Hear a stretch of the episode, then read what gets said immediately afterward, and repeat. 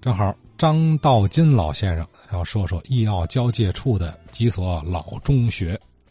义奥租界那个那五个学校嘛，这五个学校啊，除了女儿中以外啊，都是私立学校。后来在解放初期呢，就都那个变成公立学校了。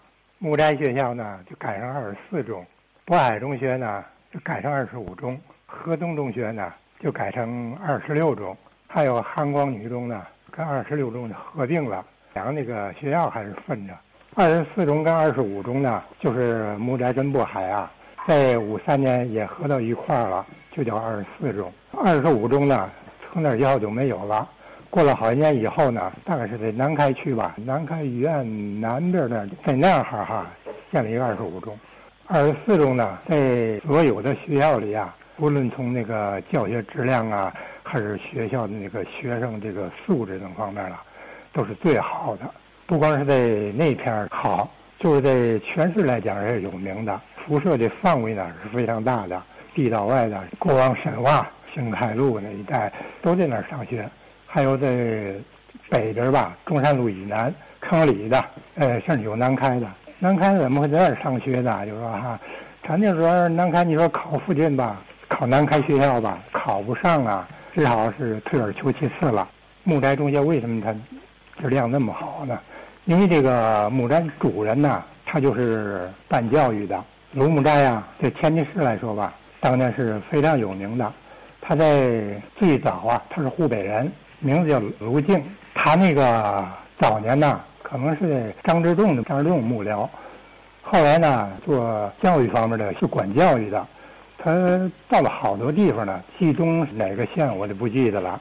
他在那儿也做过是学政是什么的哈，名声挺好的，而且对教育啊做了很大贡献。后来就退出官场了，就搞实业，置了很多那个房产。在天津来说呀，对天津教育事业啊贡献非常大，帮助很多那个教育机构啊，资金上啊，其他方面都有帮助。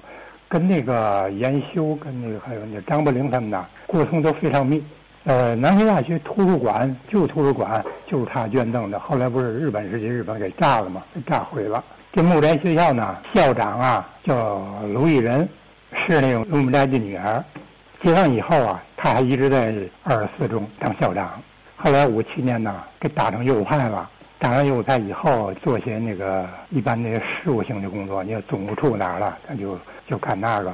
文化大革命也受冲击了，据说是在八十年代吧就去世了。呃，老木斋学校啊，卢木斋先生这个名校啊，卢木斋先生更是名家先贤啊。或许啊，也是因为卢木斋先生和木斋学校太有名了。以至于造成了呢，我发现似乎我们节目这么多年来啊，还真就没细致的梳理先生和这所学校的点滴。呃，如果有老先生愿意提供一些您亲历的回忆，非常欢迎啊。二十四中学木斋学校卢木斋先生的故事啊，呃，我的电话幺六六零二六七五三三一。